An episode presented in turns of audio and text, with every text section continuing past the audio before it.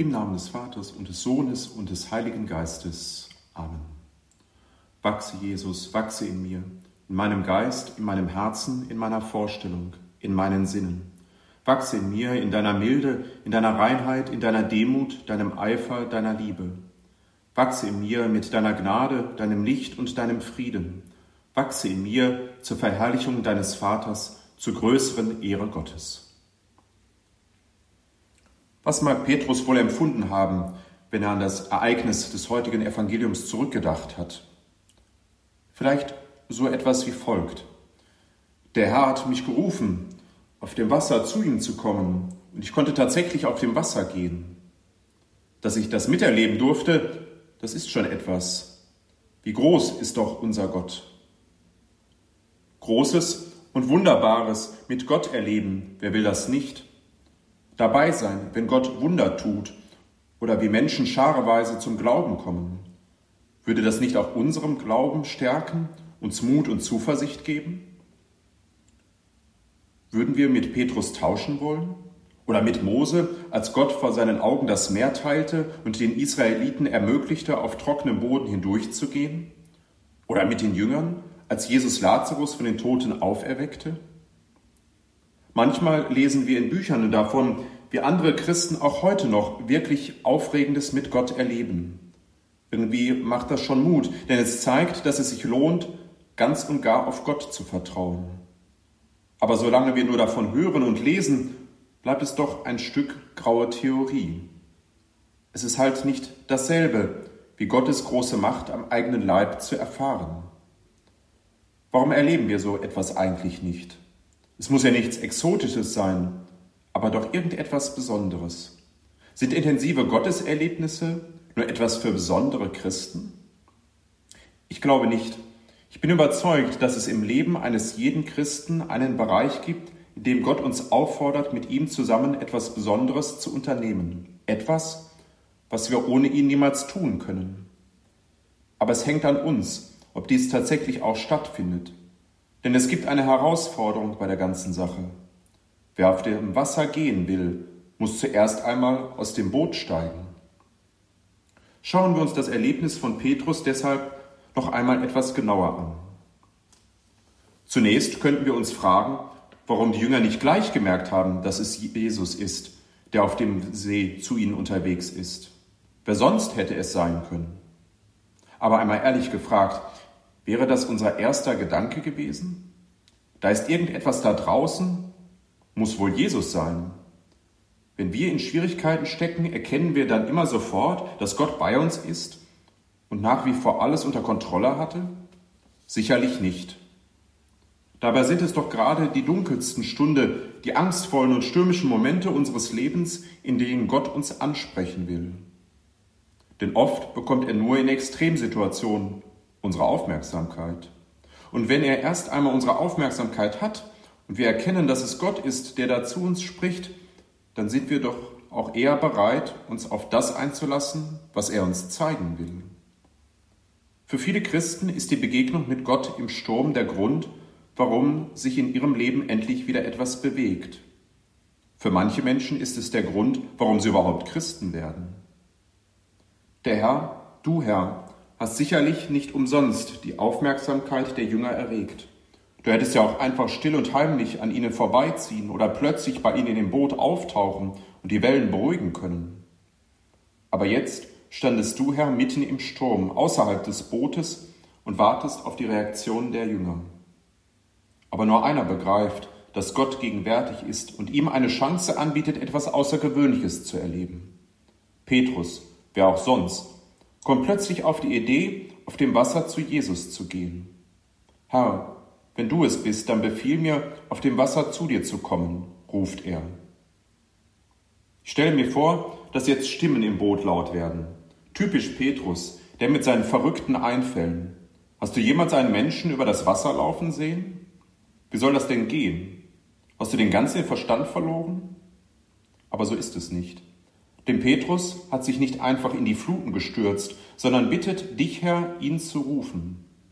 Es geht hier nicht um den Adrenalinkick einer neuen Extremsportart und auch nicht um Mut zum Risiko, So etwas könnte sich sehr schnell als große Dummheit herausstellen, weil es nur auf unseren eigenen spontanen Ideen beruht.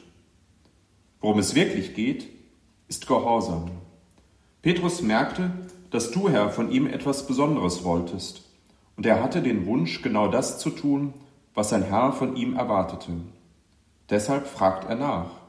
Genau das erwartet Gott von uns, wenn wir in seiner Gegenwart sind und ihn dabei erkannt haben. Den Mut, uns auf dich, Herr, einzulassen und die Weisheit und die Unterscheidungsfähigkeit, deine Stimme von unseren eigenen spontanen Impulsen zu trennen. Und wenn wir nicht sicher sind, was Gott von uns will, dann können wir ihn ruhig um einen klaren Ruf bitten. Was aber machen wir, wenn tatsächlich ein Ruf Gottes kommt, etwas Außergewöhnliches zu tun? Dann wird es spannend, denn jetzt müssen wir uns entscheiden, den Ruf zu folgen oder nicht. Was soll denn daran so schwierig sein, wird mancher sich jetzt fragen. Natürlich folge ich Jesus, wenn er mich ruft.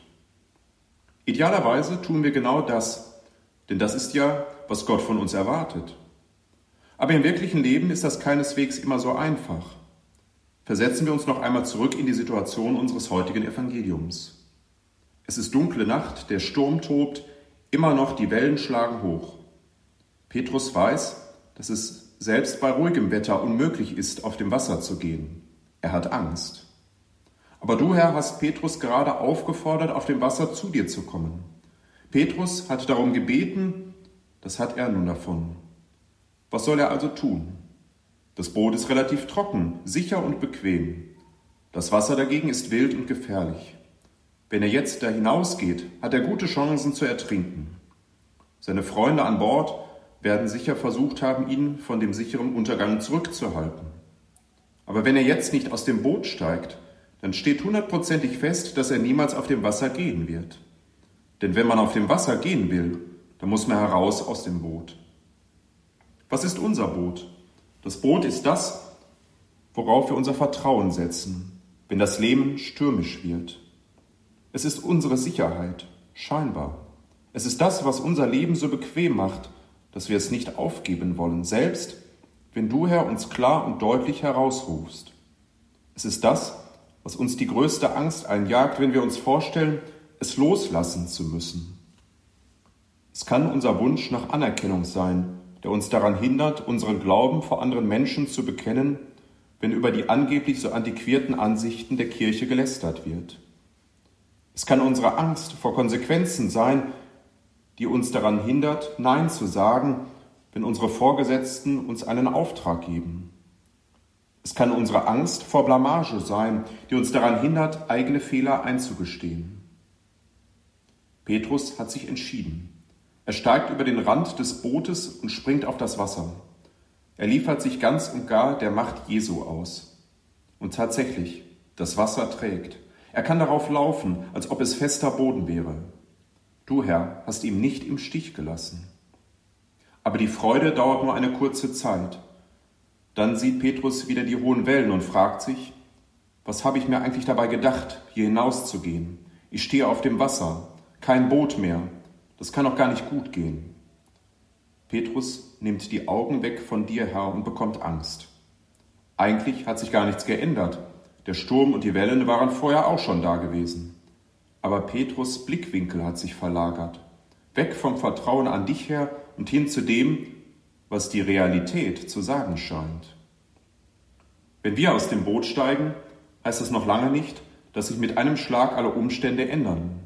Rückschläge, Gegenwind, unerwartete Hindernisse, das waren doch alles Gründe, warum wir unsere Sicherheitszone nicht verlassen wollten. Und jetzt, wo wir außerhalb des sicheren Bootes stehen, machen sie uns natürlich noch mehr Angst. Angst gehört dazu, wenn man dir, Herr, ins Ungewisse folgt. Nicht zu wissen, was passieren wird, wenn Probleme auf uns zukommen, macht uns Angst. Denn jetzt wird uns unsere Abhängigkeit von Gott so richtig bewusst. Aus eigener Kraft kommen wir da jetzt nicht unbedingt heraus. Und wenn du, Herr, uns jetzt im Stich ließest, dann würden wir wirklich untergehen. Es ist ganz normal, in so einer Situation Angst zu bekommen, wenn wir dir den Blick von dir, Herr, wegnehmen. Du Kleingläubiger, warum hast du gezweifelt? fragst du, Herr, den Petrus. Ich glaube, Das war eine einfache Feststellung, kein Tadel. Vertrauen kommt nicht von selbst. Wir können das nicht machen, sondern nur lernen, indem wir uns immer wieder neu auf dich, Herr, einlassen. Selbst wenn wir dabei ab und zu versagen und die Zweifel stärker sind als unser Vertrauen. Petrus hat sich auf das Abenteuer mit dir, Herr, eingelassen. Er durfte erleben, dass er sein Schicksal beruhigt in deine Hände legen konnte. Er verstand, dass du, Herr, der Einzige warst, der auf dem Wasser gehen und den Sturm stillen konntest. Und dass du, Herr, den Petrus dazu befähigen konntest, etwas wirklich Außergewöhnliches zu tun. Seine Verbindung zu dir, Herr, war intensiver als je zuvor. All das wäre ihm entgangen, wenn er im Boot geblieben wäre.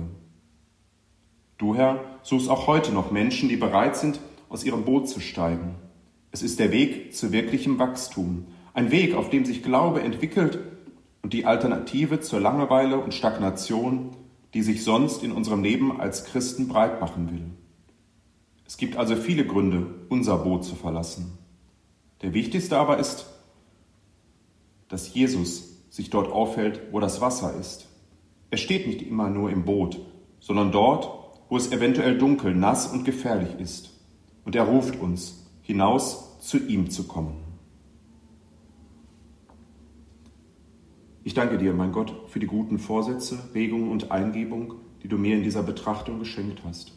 Ich bitte dich um deine Hilfe, sie zu verwirklichen. Heilige Maria, Mutter Gottes, meine unbefleckte Mutter, Heilige Josef, mein Vater und Herr, mein Schutzengel, bittet für mich.